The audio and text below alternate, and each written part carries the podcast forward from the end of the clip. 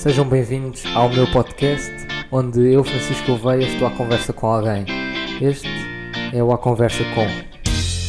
Bom dia, Diana. Olá, bom dia. então, a Diana é a nossa terceira convidada, é uma rapariga, como é óbvio. Ela é velejadora, tem mais de 300 horas de mar, tem bastante experiência com cavalos, com cães, etc. Ou seja, com animais em geral e com a natureza. Uh, a Diana é escoteira, também está no primeiro ano dos caminheiros, da, da quarta secção, e neste momento está na, na faculdade de. Na Faculdade de Ciências Sociais e Humanas. Ok, a tirar um curso de. Línguas, Literaturas e Culturas. ok, é que eu não consegui decorar de maneira nenhuma os cursos, portanto, mais vale perguntar. Um, Diana, como é que estás? Estou bem, obrigada. ok. Hoje nós não temos assim grande coisa que falar, temos apenas aqui um, uns temas que eu achei interessantes dentro da, da tua experiência e vamos começar pela vela. O que é que é isto da vela? Onde é que tu começaste? Com que idade? Como é que foi a tua vida até chegares à vela? O que é que a vela contribuiu? Desenvolve um bocado isso. Ok, então a vela é um desporto que fez parte da minha família. Uh, o meu, meu pai e o meu avô uh, sempre foram grandes amantes de vela e do mar no geral. Uh, e então, quando eu era nova, decidi experimentar a vela. Era muito nova, comecei com 6 anos. Uh, no que se chama a vela ligeira, ou seja, são barcos individuais para uma pessoa ou duas no máximo. Um, e foi uma experiência engraçada, eu gostava imenso, era todos os sábados, era o desporto do sábado na altura. Uh, até que houve uma vez em que um dos treinos correu mal. Estávamos a, tirar, a treinar viragens e desviragens, ou seja, o barco Uh, por vezes pode virar-se ao contrário e tu cais à água, que é uma coisa normal, isso. e nós treinamos isso, que é para preparar as crianças, eu na altura, a não ter medo dessa situação e a saber o que fazer. O que acontece foi que o meu treinador da altura virou o arco de repente uh, e na altura a Diana de 6 anos entrou em pânico e em vez de uh, desvirar o barco ficou lá de baixo, tipo no meio da água e decidiu não sair. Portanto o meu treinador teve de lá ir buscar e nesse dia apanhei uma grande constipação, motite e um bocado de medo do mar. E então decidi parar durante um bocadinho, mas não foi por muito tempo. Porque com aquilo... seis anos. Com seis anos. Normalíssimo. Uh, mas era um desporto tão giro e eu gostava tanto daquele ambiente que decidi voltar. Muito mais tarde, aliás. Uh, com 12 anos, mais ou menos, voltei a experimentar. No estrangeiro até, no Rio, que era uma experiência diferente, porque eu antes fazia vela no, no mar. Uh, e então foi uma experiência diferente, já era mais madura, e então desde aí nunca larguei a vela. Ok. Uh, falaste aí no meio de, de medo do mar. Sim. Eu, pá, desde criança que sempre que, que vou à praia, eu sempre, pá, nunca me afasto mais do que 100, 150 metros. A minha experiência em águas livres é muito pouca. Uh, sempre me aventurei na água, mas sempre foi na piscina, onde é seguro e onde pelo menos tudo me transmite segurança. Como é que tu, agora depois deste tempo todo, destes anos todos, ainda consegues voltar ao mar e, e, e ter essa, hum, lá, essa coragem? Porque de certa maneira o, o, humano comum pensa no oceano como uma coisa enorme, pá, e tu já fizeste exposições pelo meio do oceano sem, sem terra à vista e não, não, não sentes qualquer tipo de ansiedade. Uh, ou pelo menos se sentes, eu acho que nunca, nunca me falaste dela.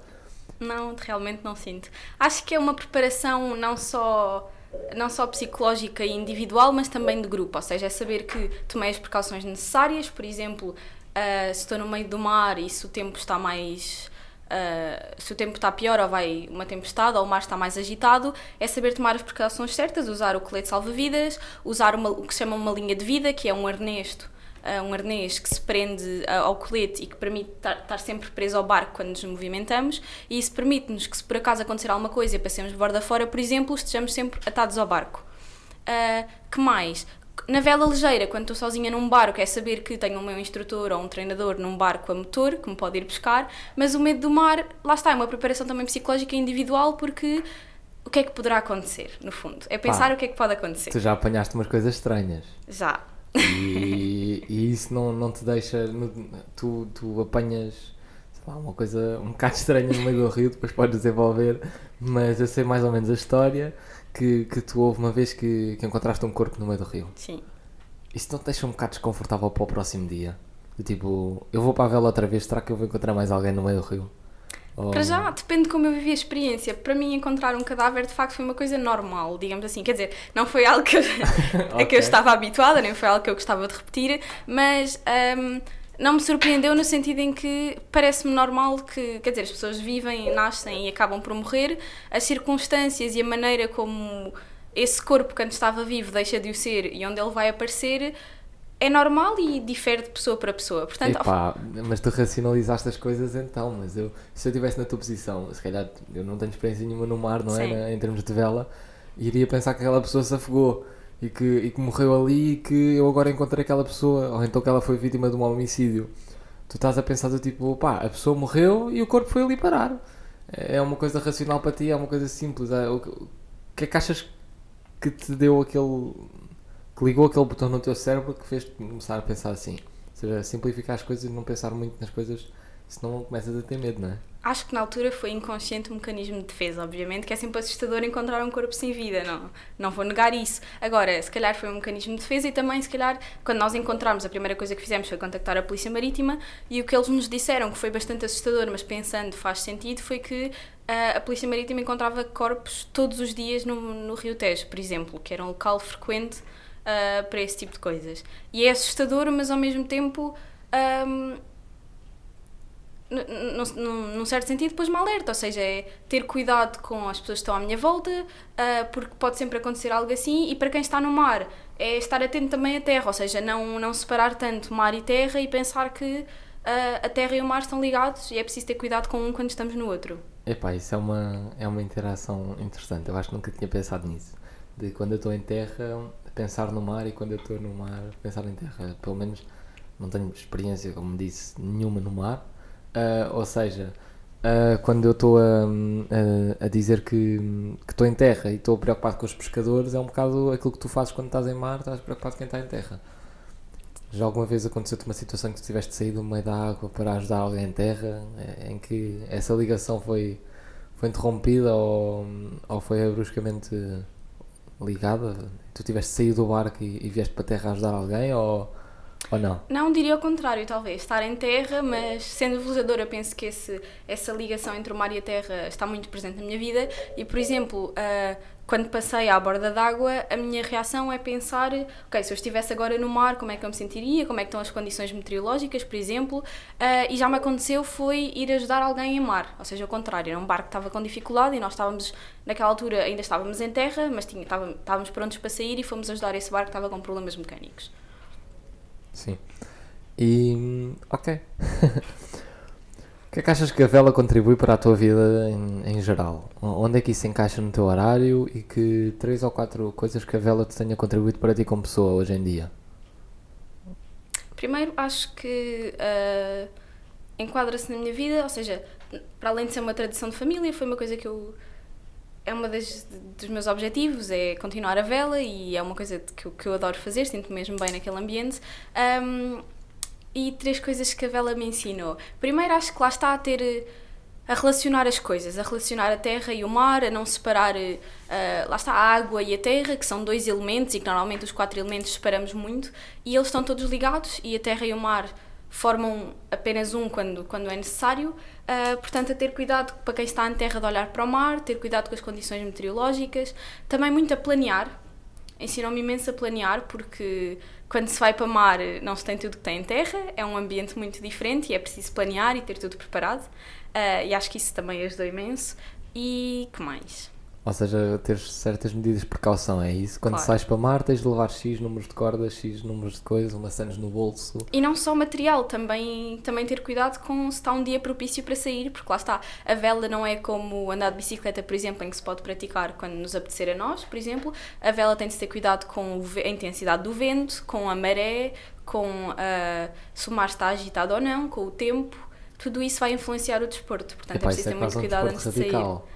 Isso é quase um desporto radical, porque quando nós estamos a fazer, sei lá, uh, snowboard, a descer uma, uma, uma montanha de, de neve, nós temos que pensar a densidade da neve, há quanto tempo é que choveu, se há, qual é que é a meteorologia, ou seja, nós temos que pensar numa data de coisas. Mas isso é porque é diretamente relacionado com. Ok, eu nunca tinha pensado nisso e acho que isso é uma vista interessantíssima sobre, sobre, sobre, sobre essa questão. O que é que achas que, que tu, Diana, traz à vida dos outros que veio da vela? O que é que eu trago à vida dos outros que vem da vela? Um, acho que o amor pelo mar, a vontade de ensinar, é um desporto em que eu me sinto à vontade e que eu gosto muito, portanto, a vontade de ensinar aos outros, de acabar um bocadinho com os preconceitos também, porque a vela tem muitos preconceitos, Tem. como outros desportos.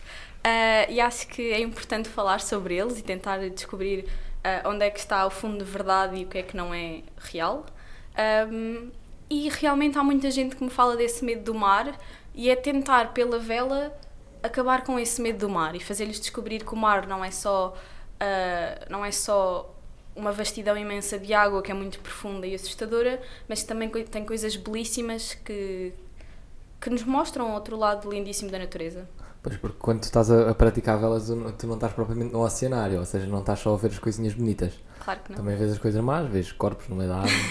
Ah, também vês coisas que a maioria das pessoas não, não experiencia, que são, são ondas enormes e que são, são rajadas de vento muito, muito fortes. E acho que é, hum, é importante nós sentirmos um bocado impotentes em relação a essa coisa maior que nós. Ah, ainda aqui há dias, aliás, ontem tive uma conversa com, com o nosso padre e ele estava-nos a, a transmitir uma coisa que era, ele pelo menos a mim estava-me a transmitir que eu tive essa conversa com ele, Ahm, e dizia-me o ser humano sente a necessidade de se sentir pequeno em relação a algo, porque nós sentimos essa necessidade de há alguma coisa maior do que nós. Ele diz que 90% das pessoas preenchem isso com Deus ou com uma entidade superior, mas que há sempre aquelas pessoas que não preenchem isso com, com Deus, preenchem isso com outras coisas. De certa maneira, tu consideras que o oceano preencheu al- alguma dessas ah, coisas na tua vida? Porque eu, eu sei que também tens Deus presente na tua vida, mas achas que é um complemento? Claro. E não estão todos separados, para além de ser um complemento, sim, lá está, é um complemento e, e os dois acabam por se unir, porque podemos, podemos utilizar a metáfora do mar para falar de Deus e vice-versa. É verdade. Opa, acho que é, é, é fascinante. Eu nunca tive assim grande contacto com a vela. As únicas vezes que tive contacto com a vela foi quando a Volvo Ocean Race veio, veio a Lisboa e eu fui ver os, os, o- sei lá, como é que se chamam os, os navios? Veleiros. Os veleiros. Ok, eu sou um bocado iliterado nisto, não, não, não tenho qualquer tipo de, de saber esta questão, portanto, por isso é que te pergunto a ti. Ahm, e na altura fiquei pasmado porque há barcos enormes e há barcos pequenos. Tu já navegaste num, num, num veleiro, não é? Sim. Com quantas pessoas ao mesmo tempo? O máximo? Ah, as minhas viagens foram com sete pessoas, no máximo. Sete pessoas. Num veleiro bastante grande. Epá, como é que sete pessoas. Eu, eu, eu só imagino que um, ok, um veleiro bastante grande é o equivalente a um, um quê? Um T2, um T3? É, Não. é mais Em pequeno. Em termos do quê? De habitação? Sim, em de- termos de espaço útil, Em termos de espaço. É reduzido. é reduzido. É, é pequeno. Como é que conseguem coabitar sete pessoas ao mesmo tempo num espaço reduzido durante não sei quantos dias ou quantas horas é que foram, mas provavelmente foram dias. Sim. Foram quantos dias? Foram uma viagem de três semanas. Ok, três semanas, sete pessoas num espaço relativamente pequeno.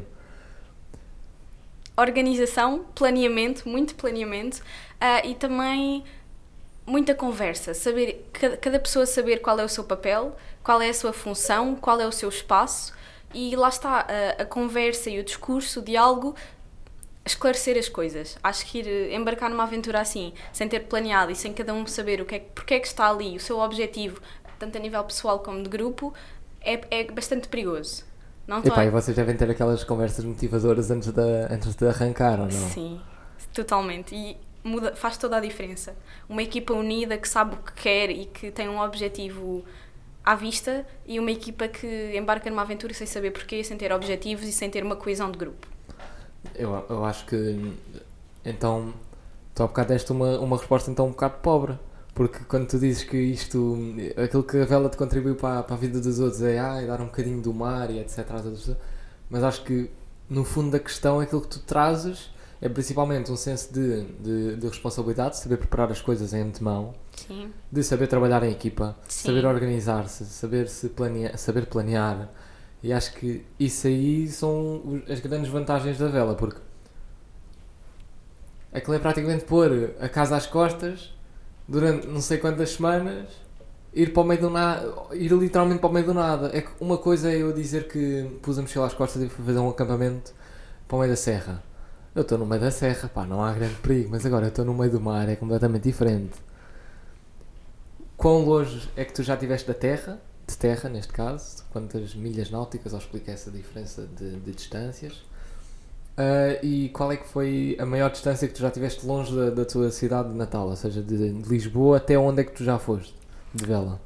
Eu não parti de Lisboa na, na altura. Ok. Parti de Paris. Uh, portanto, Paris que não tem mar, tem o Rio Sena, portanto nós partimos do Rio Sena, subimos o rio todo até chegar ao mar, à costa norte francesa, uh, e o nosso objetivo era vir até Lisboa. A questão é, um, a nossa equipa na altura eu ainda, ainda era estudante, mas, e era no verão, mas a maioria da minha equipa eram adultos que tinham trabalho e que não tinham uh, um mês ou um mês e meio para tirar para fazermos essa viagem. Portanto, não conseguimos chegar ao nosso objetivo inicial. Foram três semanas de navegação, uh, não nos afastámos muito da costa porque não era o nosso objetivo, íamos voltando, íamos dormindo nas docas, um, mas foi uma viagem incrível. Uh, como eu me afastei, diria 40 mi 4 mil milhas, mais ou menos, que já é bastante. Isso é quanto em quilómetros? 4 mil milhas, tens de multiplicar por 1,6. Sim. São muitas. São Dá muitos muito. quilómetros. Dá muito. Dá-se para aí 7 mil quilómetros ou, ou 6.500. É 6.500 quilómetros é, é, é muito quilómetro. É um bocado. E, e, é interessante porque nós, nós quando fomos a primeira vez, quando, quando lançámos um, um satélite fotográfico ao espaço, uh, é que nós percebemos que a Terra é 98% o que é que é de água. Nós somos praticamente o planeta azul, é, é só água. E quando nós olhamos para um mapa, para um planisfério, não temos noção disso, porque está muito reduzido à escala. Achas que alguma vez já te percebeste isso? Que afinal o oceano é muito maior do que aquilo que tu imaginas? Ou achas que só te vais a perceber disso quando fores de Lisboa aos Estados Unidos? Ou Acho que, acho que, já me consegui perceber disso. E outra coisa que me ajuda a perceber isso é a relação que as pessoas têm, lá está, com o mar. Porque por mais que eu saiba que o mar é vastíssimo, um, eu nunca. Quer dizer, vai ser muito difícil experimentar o mar todo, digamos assim, e ter o conhecimento do mar todo, mas sobretudo. Um, por exemplo, uh, tenho, já vivi na, em França e conheço bem a Bélgica, que, por exemplo, não tem mar, e é incrível como muita gente que lá mora nunca viu o mar e nunca viu a água. Sendo que o nosso planeta é maioritariamente água, para quem vive em Lisboa é difícil de perceber, se calhar, essa relação, porque nós temos o contacto com o mar e faz parte do nosso cotidiano, mas há pessoas que nunca viram o mar e que a primeira experiência com o mar, ou até pessoas que vivem no interior de Portugal, os meus avós, a primeira vez que viram o mar já tinham 70 e tal anos. E Como foi. É que é possível? Foi incrível olhar para o rosto daquela pessoa e descobrir que o que eles estavam a descobrir era uma coisa incrível que nunca tinham visto e que não fazia sentido e que era assustador. Ah, é fascinante. É fascinante. Nós, nós fomos um. Nós somos uma espécie, aliás, ainda há, ainda há dias. Um, tive a ouvir um, um, um especialista na evolução uh, humanoide e ele diz que hum, nós tivemos de caminhar sobre o mar para, para andar de um lado para o outro, para migrar como espécie. Um, e que na altura não tínhamos bem percepção, mas que hoje em dia temos disso, né? obviamente. Né? Ainda não tínhamos desenvolvido pelo menos este lado totalmente racional que nós temos, né, como ser humanos. E isso a mim fascina-me tanto porque o mar, outrora, foi uma ponte, hoje em dia é uma divisão, uh, mas que nós tentámos colmatar de outras maneiras. Pá. Eu, ainda eu vejo uma série que, que é aquela dos vikings e eu acho extraordinário quando nós vemos eh, eh, aquilo retrata os, os habitantes da Normandia, ou seja, da, da atual Noruega, certo? E, e eles vão até à Grã-Bretanha. Eles chegam perto da Escócia, o que é que é? Uh, através de barco. E quando eu olho para o mapa, aquilo não é grande distância. Não é grande distância. Eu só imagino quem é que chegou à América do Norte. Ou então quem é que foi até à Índia de barco.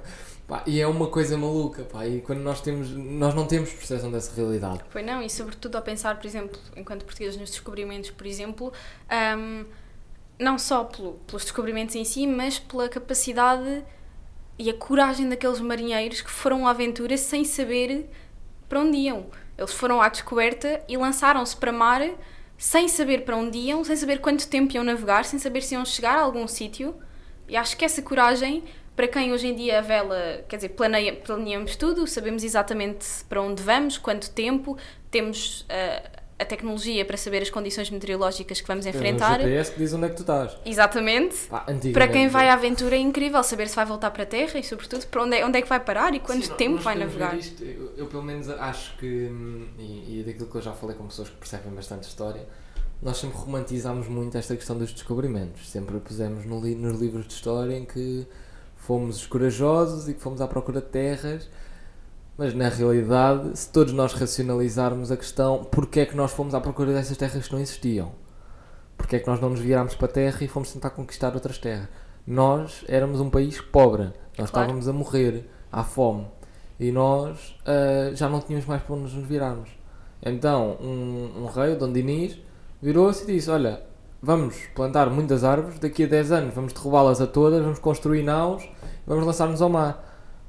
Correu bem, podia ter corrido mal Claro. e, e seríamos na história apenas mais um, mais um pontinho na, na história. Agora, nós somos um ponto de exclamação que, que, que fez muitas descobertas por acaso e por Sim, sorte e claro. principalmente por desespero. Sim, e acho sim. que hum, acho que é interessante nós, nós vermos isto das duas maneiras, que é é verdade que coragem eles mandarem-se ao mar sem saber onde é que iam. Seja por que razão seja, seja por serem corajosos ou por terem necessidade. Pá, é, é, é- é do caraças, pá, eles mandarem-se ao mar e, e não, não. Porque eles. Acho que hoje em dia nós, nós todos sofremos de uma, de uma quase uma doença, de, um- de uma ilusão que é nós temos demasiada informação, nós sabemos demasiado sobre as coisas. E quando nós vemos na televisão que há tubarões e que há isto e que há aquilo, não sei o quê, pá, toda a gente ganha, ganha o medo do mar, ganha a diversidade. Eles não sabiam disso, pá. Eram só lendas. O Adamastor, etc. Eram lendas, mas eles na realidade não sabiam como é que as coisas eram. Então eles a, a darem esse passo, sem sequer saber o que é que isso. O que é que havia por baixo deles, pá, é uma coisa maluca. Exatamente, a incerteza ainda é mais assustador do que saber exatamente o que lá há. Mesmo, sem dúvida. Next. Sim. Next. Hum, Diana, resume-me a tua experiência com animais, mais ou menos. Eu sei que tu já treinaste cavalos, já montaste, ah, tu adoras cães. Eu vou com a Diana nos escoteiros, num passeio, o que que seja, e ela para literalmente, onde quer que seja, se vê um cão, ela para e vai ter com o cão. É um não facto. interessa nós estarmos em contrarrelógio e estarmos numa competição qualquer, ela para e ela vai ter com o cãozinho, dá uma festinha ao cãozinho, faz qualquer coisinha ao cãozinho e depois é que vai embora. De onde é que isto vem na tua, na, na tua vida, na tua pessoa? É a ligação com a natureza. Eu cresci ah, em Lisboa, mas ia todos os fins de semana para a terra da minha avó, que é no meio do nada, ao pé da guarda. Ahm, e então, desde pequenina que tenho contacto com os animais. Nunca tive, quer dizer, quando era nova não tinha animais propriamente, mas houve um fascínio desses animais que não falavam, mas que nos ouviam e que brincavam connosco, e era muito engraçado para uma criança ver um bichinho a mexer-se. E então houve primeiro essa curiosidade de perceber eh, porque é que eles são tão diferentes de nós, que penso que qualquer criança terá, e depois o desenvolvimento de uma relação. Então, especialmente eh, os cães e os animais, por causa da minha experiência, comecei a fazer equitação quando era muito nova também, tinha os meus 5 anos, e então desenvolvi uma, uma relação muito bonita com os, com os cavalos e aprendi a admirá-los e a perceber que características é que, é que eles têm e como é que eles são um animal. Mas calma lá, vamos voltar atrás, ahm, porque eu depois provavelmente vou cortar, mas nós tivemos aqui uma interrupção que o computador foi abaixo. Mas tu nasceste onde? Ah, a tua infância foi passada como? E quando saíste de casa, onde é que tu vias animais? Era no teu quintal era na rua? Era. Era onde? Então, eu nasci em Lisboa e vivi em Lisboa. Eh, no entanto, ia todos os fins de semana. A minha avó morava na Guarda, numa aldeiazinha. Portanto, os meus fins de semana raramente eram passados em Lisboa. A maioria era sempre na terra da minha avó. E então, aquilo sendo uma aldeiazinha no meio do nada, eh, os habitantes ainda tinham vacas, ainda tinham cabras, ainda tinham ovelhas, burros, cavalos, eh, imensos cães, gatos. Portanto, ehm, e a minha, minha avó sempre fez criação de animais. E então. ehm, as histórias que ela me contava sobre a relação com os animais e ah, como é que se ordenhava uma vaca, como é que se tosqueava uma ovelha, sempre me fascinou muito e tinha pena de que a nossa sociedade tenha perdido um bocadinho essa ligação com os animais.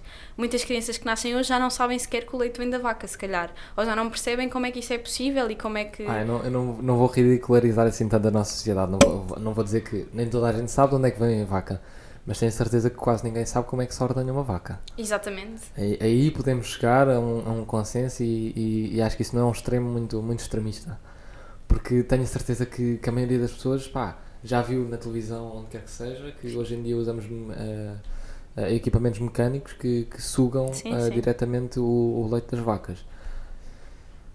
É, é, é fascinante ter, ter esta, esta dualidade de perspectivas.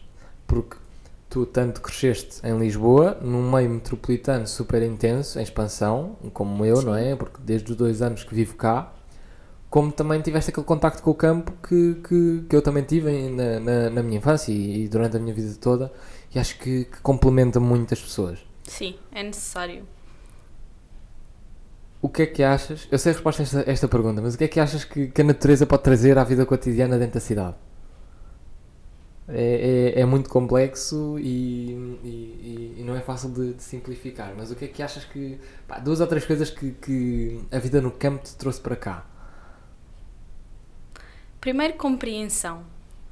A compreensão que me rodeia e de como é que são ambientes diferentes, o ambiente urbano e o ambi- o ambiente natural, mais natural, digamos assim, e compreender como é que a natureza se perdeu ou como é que a natureza se mantém num, num, num local urbano, como é que ah, um sentimento de adaptação também, como é que nos podemos adaptar sem ter essa presença da natureza e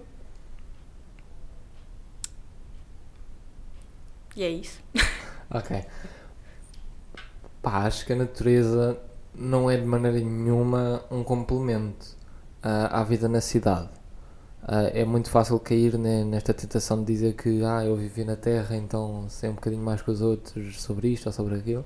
Mas acho que na realidade todos nós temos percepção, temos de ter a percepção que isso é a origem. Sim. Nós estamos numa sala onde as paredes são feitas de pedra, mas esta pedra tem de vir- tem- Claro. teve de vir de algum lado, teve de vir debaixo do chão, teve de vir de- da natureza. Lá está a compreensão de perceber. ah, a minha ideia da compreensão era exatamente essa: é perceber no nosso, no nosso meio urbano onde é que a natureza ainda está presente, mesmo se, uma forma, se de uma forma Ah, ok. disfarçada. Eu estava a levar um bocado para, para a questão da ligação com os animais e, e, e de ser fofinho, nós compreendemos o lado dos outros. E estava um bocado a Também, nessa, nessa percepção. É óbvio que, que também, também contribui, mas não quero categorizar as coisas nem, nem lhe dar um, um, um fator de importância. Mas acho que de certa maneira é um bocado mais importante nós termos essa noção que nós tínhamos no mar de grandiosidade. O quão complexa é a natureza, Sim. o quão complexo é o sistema Terra e o quão grande é ele na realidade. E acho que, e pelo menos eu também tive esta experiência, não era para a Guarda, era para Coimbra, hum, onde, eu, onde eu nasci, ainda vivi durante algum tempo e onde eu ia regularmente. hum, e sempre tive esse, também, esse, também esse contacto com a natureza e acho que é, é, fascinante, é, é absolutamente brilhante aquilo que isso nos pode contribuir ah, inconscientemente para a nossa vida.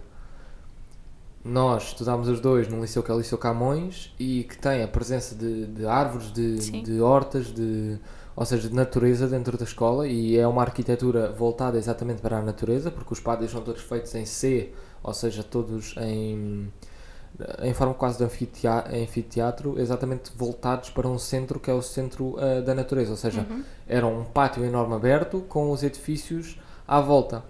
E acho que isso é importante, é nós pormos a natureza no centro. Quando nós transmitimos isso pá, à, à no- à nossa cidade, nós vemos que Lisboa tem, tem Monsanto, que é, que é uma área verde enorme. Percebemos que, além de ser necessário à vida, não só complementa, mas também é a origem. Claro. Pá, é, é fascinante. É fascinante. É, Sim, é um poço de conhecimento, é possível estar sempre a aprender mais sobre a natureza e é, são descobertas incríveis. Um, um grande homem disse, o Alfredo Sendin, um dia di- disse-nos num projeto que. um grande homem. é, é inspirador. Um, Disse-nos que estávamos a falar sobre a agricultura e sobre a natureza e ele pegou num punhado de terra e disse-nos que neste pequeno punhado de terra havia mais seres vivos do que no, no planeta em terra, uh, no planeta todo. Uh, e mais de homens na Terra. E é incrível pensar dessa maneira, pensar que aquele pedacinho de terra que muitos de nós desprezamos uh, tem tanta riqueza e tem tanto para nos ensinar e tem tanto para, para nos fazer pensar e refletir sobre a maneira como vivemos, sobre a maneira como nos ligamos com a natureza e sobre a maneira como olhamos para, esses, para esse pedacinho de terra insignificante, mas que significa tanto e é tão importante. Sim, nós podemos ver isto em duas escalas, que é a microscópica e a macroscópica, em que nós podemos pensar, é verdade que numa mão de, de terra, de solo fértil, nós temos mais do que 8 bilhões de micróbios, de, de micro-organismos que estão ali no meio, mas também temos de ter percepção que num, num bocado de terra como é a, a floresta tropical da Amazónia, que nós temos muitos, muitos mais do que bilhões de seres Claro. vivos ali, que são organismos super complexos, são animais e, Sim, sim. e, e tudo por, por aí entra. Pá, acho que é interessantíssimo nós percebermos esta grandeza que nós temos, mas também esta, esta pequeneza que nós temos, ou esta pequenez, certo? É assim que se diz? Sim. Ok. Tu, tu é que és de línguas, tu, tu é que estás a estudar isso, eu não. Eu já, já te disse, o meu português, de certa maneira, ainda está muito fraco. Ahm, pá, mas acho que é, é fascinante nós olharmos isto de uma, de uma perspectiva diferente. E acho que esse contacto com a natureza é, é muito importante, mas principalmente o contacto com os animais, porque é uma coisa que nós podemos ver que, que hum, é um bocadinho parecido como nós. Sim, claro. Ou seja, nós temos aqui um, um, uma- um fator principal que é a natureza e depois temos vários agentes. E esses agentes, os animais, são muito parecidos como nós, ou seja, são independentes dessa natureza e podem fazer as suas próprias escolhas de certa maneira. E, e, e são, hoje em dia, pensa-se que muitos deles têm, de certa maneira, alguma consciência, não é simplesmente só o instinto que, que eles fazem as coisas. E acho que é, é fascinante. Alguma vez sentiste uma conexão com, com, com um animal, com um ser vivo, que achaste que ele também sentia alguma coisa ou, ou que ele também sabia alguma coisa de certa maneira? Claro.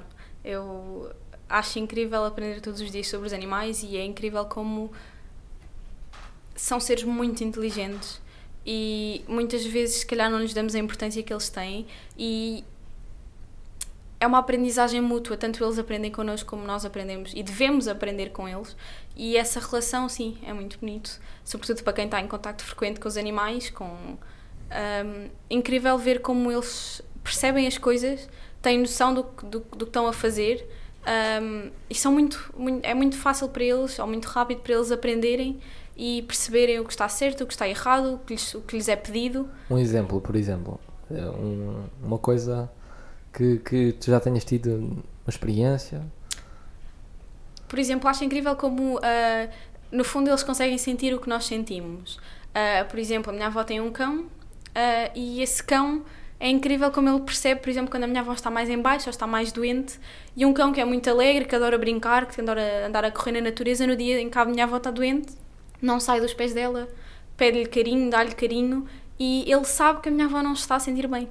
E é engraçado pensar que não, não, não são só os seres humanos que sabem se outra pessoa está mal ou que sabem ler as expressões faciais, etc. Eles também percebem o que nós estamos a sentir e isso é muito bonito.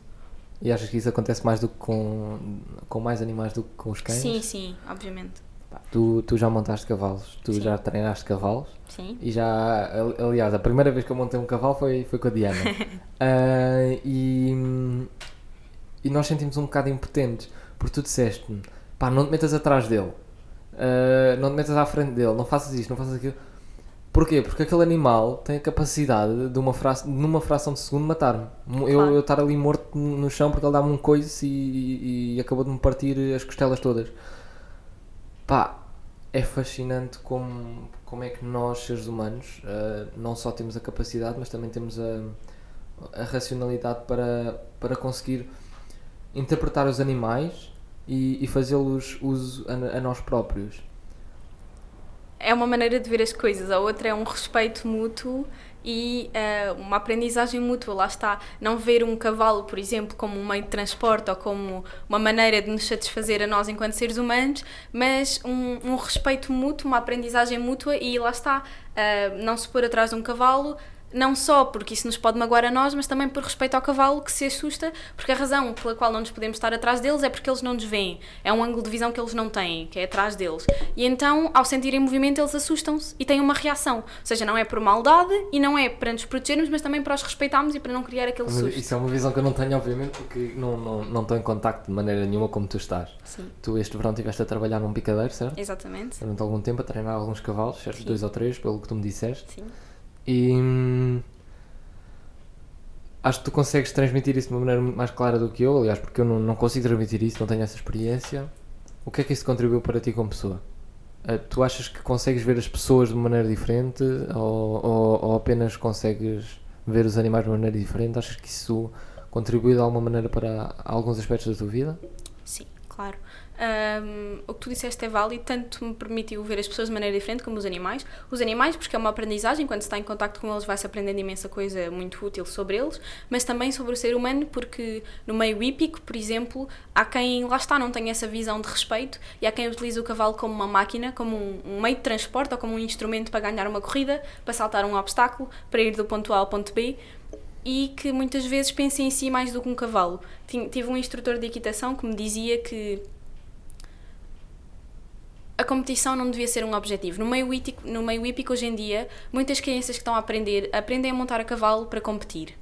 Porque é um objetivo. E por mais que esse objetivo seja válido, perde-se uma coisa pelo meio, que é o respeito pelo animal e um, pensar no animal ao mesmo tempo que se pensa em si. Sim, pensar no animal como sendo um, um meio, não como, como sendo, ou, ou melhor, como sendo um produto, vender um cavalo como sendo, tendo um valor monetário, ou então apostar nele como se ele fosse uma, um carro e acho que não faz sentido nenhum, porque nós temos uma experiência com o cavalo que é verdade que ele também é um, um, um sistema, também é um mecanismo, Sim. tal como um carro é, que tem várias partes que funcionam de certa maneira. Nós sabemos que o cavalo também é assim, Sim. mas há uma parte que o cavalo tem que o carro não tem, que é, de certa maneira, uma consciência, um, um, cérebro, uh, sentir que aquilo é um, é, um, é um ser vivo.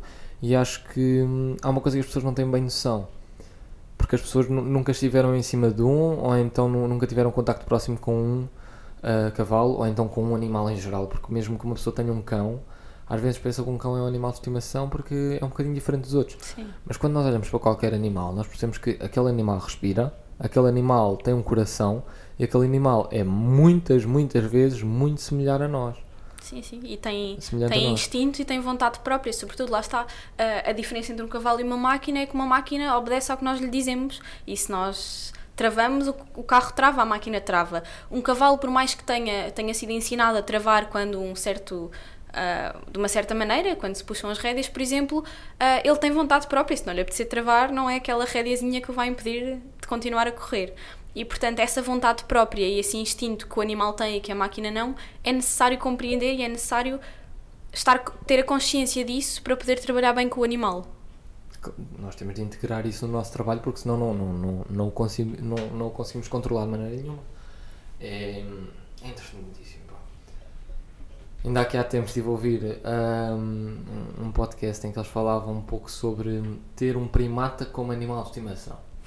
Okay? Isto é levar ao extremo aquilo que nós pensamos um animal de estimação, porque um primata, um, um chimpanzé, nós temos noção que é, é quase um meio termo entre ter um cão e ter uma pessoa ao nosso lado. Não é? É, é, é uma coisa estranha, porque acaba por nem ser um animal, nem ser um humano, é uma coisa estranha ali no meio, porque nós percebemos uhum. perfeitamente que ele tem olhos, ele está a olhar para nós, ele está a pensar. Ele está a racionalizar. Apesar de não falar a nossa língua, é como se nós estivéssemos sentados à mesa com uma pessoa do, sei lá, do Senegal. Ou seja, nós não estamos a entender nada do que aquela pessoa está a pensar ou, ou falar ou o que quer que seja. E nem sabemos o que é que está por trás daquela pessoa como cultura ou como. como exatamente como cultura, como, como pegada histórica. Uh, por, muito, por muita história que nós já, já tínhamos estudado, não, não sabemos os costumes daquela tribo ou da, daquela cultura, etc.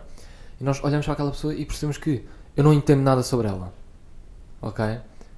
Da mesma maneira, e eu não estou a comprar de maneira nenhuma as pessoas do Senegal a macacos, tal como iria comprar uma pessoa asiática ou quer que seja, ou seja, outra cultura exterior a nós, acho que nós também devemos olhar para os animais de uma certa maneira. Isto os primatas fazem com que nós façamos esta, esta ponte muito rapidamente. Mas um cão, um cavalo, não, não, não nos faz essa ponte tão, tão, tão evidente, porque Sim. não é semelhante a nós. Tudo bem que tem quatro patas, mas andam de maneira diferente, tem um porte diferente. Uh, não gesticula, não tem dedos, não tem boca uh, semelhante à nossa, tem uma dentição completamente diferente, tem um, uns olhos de um, de um capazes, de, capazes de, de, captar frequências de luz completamente diferentes das nossas, ou seja, não é semelhante a nós.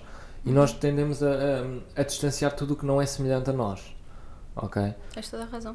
Pá, e acho que é, é fascinante nós conseguirmos. Uh, não é evoluir, mas é nós, se nós estivermos numa escala o, o, mais próximo ao humano e o mais distante de nós em termos de, de, de parecenças e, e similaridade, similaridades ao ser humano, em que o mais distante de todos seja os primeiros répteis, um, um, lagarto qualquer que não tem quase semelhança a nós, até ao, àquilo que é muito parecido connosco, que é um, um chimpanzé, ou um gorila, ou um orangotango, aquilo que nós uh, acreditamos, de certa maneira, entre aspas, mas está completamente errado, que são, que são os nossos uh, antepassados, porque não são os nossos antepassados, nós não viemos de chimpanzés, viemos de outras espécies de chimpanzés, ou coisas completamente diferentes, que nós acreditamos que são esses antepassados, nós não conseguimos ter uma relação de animal de estimação tão facilmente.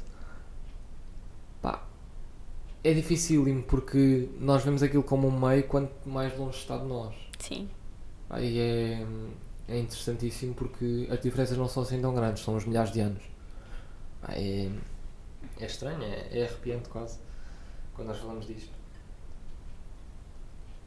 Onde é que achas que no futuro os animais vão encaixar na nossa cultura? Achas que vão estar no centro? Vão estar como produto? Vão estar como, como coisa a consumir? Ou como fruto de uma produção? Idealmente, idealmente uh, iríamos evoluir para uma relação de união e de complementaridade em que não haveria propriamente centro, em que estaríamos todos no centro em união, tanto a natureza como os animais, como o ser humano. Um, da maneira como a sociedade está a evoluir, acho que temos muito potencial, acho que estão dois caminhos abertos e não sei, não sei bem qual vai ser o caminho a escolher, uh, mas temos de ter esse cuidado e não ver o animal como um produto apenas. E é tu dizes, temos de ter esse cuidado, uh, porque tu dizes que há, há, dois caminhos a seguir e acredito que tal como tu acreditas que esse é o caminho certo, há pessoas que acreditam que o outro caminho é que é o certo. Porquê é que achas que o teu caminho está mais certo ou porquê é que achas que esse é o caminho a seguir? Mais certo, mais errado são conceitos complicados nesta questão. Acho que é mais correto porque hum, a maneira como o ser humano evoluiu tem essa questão da superioridade e o ser humano hoje em dia na nossa sociedade vê-se como superior a todos esses animais, enquanto que no fundo na criação, por mais que o homem se tenha adaptado melhor e tenha conseguido evoluir de maneira diferente, uh, ao início éramos todos iguais, éramos todos animais que caçavam, que se alimentavam, que uh, se reproduziam, que respiravam, que bebiam água, etc e nós evoluímos de maneira diferente, mas nas origens éramos todos iguais e a diferença entre um ser humano na altura uh, e um outro animal qualquer não era assim tão grande, fazíamos parte de um ecossistema. E acho que perdemos um bocadinho essa noção, mas é uma, uma, uma noção primitiva e muito importante, porque é assim que o nosso mundo funciona e é essa união que nós temos de tentar encontrar de novo. Há duas perspectivas e agora tentando tornar as coisas um bocadinho mais claras porque é muito fácil nós perdermos nisso porque isto é um, é um tema muito, muito grande, não é? É, é muito difícil nós tentarmos resumir isto. Há uma perspectiva que nós temos de nos aproximar da natureza, ou seja, nós temos de começar a ir mais vezes ao nosso quintal, e há outra perspectiva que é nós temos de nos tentar distanciar.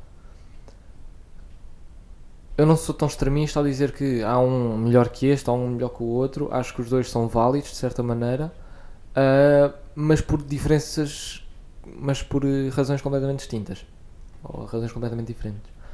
Porque uma coisa é eu saber me distanciar para saber apreciar e saber observar o meio, porque é preciso nós termos esta distância. Se nós só tivéssemos o nariz dentro da terra, ou então tivéssemos a cabeça dentro da terra como uma avestruz, que só vê a terra ali, era, era muito difícil. Nós temos de ter a capacidade de sair um bocado do meio, levantar o pescoço, como nós fizemos no início da, da, da dos hominídeos, ou seja, hominídeos, que nós no início estávamos em quatro patas, depois é que nos começámos a levantar, segundo a teoria, sim, sim. e depois é que começámos a ver as coisas de uma maneira diferente. Há várias razões pelas quais nós nos começámos a levantar e, e, e, e há várias teorias, que é entre nós começarmos a ter mais acesso a, a outras coisas, nós termos mais percepção do, dos nossos, dos nossos uh, arredores e ver os predadores, como hum, nós temos... Uh, mais potência sexual dentro da tribo ou dentro da comunidade de, de, de hominídeos. Há, há, várias razões pelas quais nós podemos começar a levantar, mas acho que aquela que, que, que é mais apelativa, um, pelo qual nós devemos começar a distanciar-nos um bocado da natureza e a observar as coisas, ou seja, começarmos a levantar e a começar a tirar o pescoço do meio da multidão e começarmos a, a pôr questões, etc., é principalmente a percepção que nós ganhamos. E é uma percepção que tu deves ter quando sais para o mar de, eh, de vela, em que tu olhas para, para, hum, como é que para a costa, para Lisboa e percebes, ok, afinal Lisboa não é assim tão pequena, quando eu estou lá dentro parece pequena, mas quando olhas, pá, percebes que aquilo parece quase uma ilha, é uma coisa uh, fascinante. E nós também temos de ter a, a noção. Porquê é que hoje em dia existem miradores?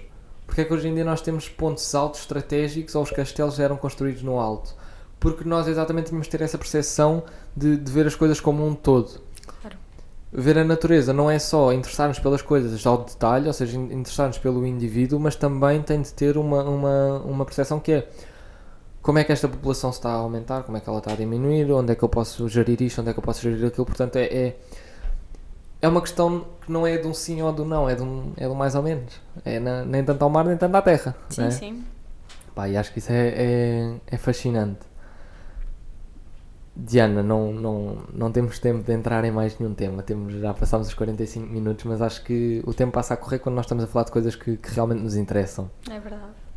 Tu tens realmente, ahm, vamos dizer assim, se fosse uma laranja tens bastante sumo, ou seja, tens bastante conteúdo que, que dá para extrair e, e experiência que a maioria do- dos jovens ah, da, da nossa idade não tem, de maneira nenhuma. E acho que é isso que está a faltar às pessoas. Não é contacto a mais com a natureza, nem é contacto a menos. Claro. É ter um meio termo. É se tu vives em Lisboa, então durante o fim de semana vou à guarda. Ou então se eu vivo em Lisboa, então durante a semana se calhar há uma ou duas tardes em que eu vou velejar. E acho que é importante nós sabermos nos distanciar, mas também sabermos aproximar. Claro. Nesta nota terminamos. Pá, Diana, obrigadíssimo, está bom. Obrigado, foi, foi exatamente um prazer ah, estar aqui este bocadinho a falar. E hum, acho que tanto eu como tu conseguimos aprender aqui alguma coisa e acho que é isso que é o interessante, não é de maneira nenhuma é o resultado que sai, mas sim aquilo que nós conseguimos aprender um com o outro. Claro. Diana, obrigado. Obrigada. eu. Onde é que as pessoas te podem encontrar? No Instagram, se for preciso. E Acho que é dianita.batista. acho que é, é- deve ser isso. Ahm, qualquer das formas, Diana, se alguém precisar de falar de vela, se alguém precisar de falar de animaizinhos, Estão à vontade. coisinha, estão à vontade. De nós os dois é tudo. Espero que continuem a ter uma boa semana e até à próxima. um beijinho.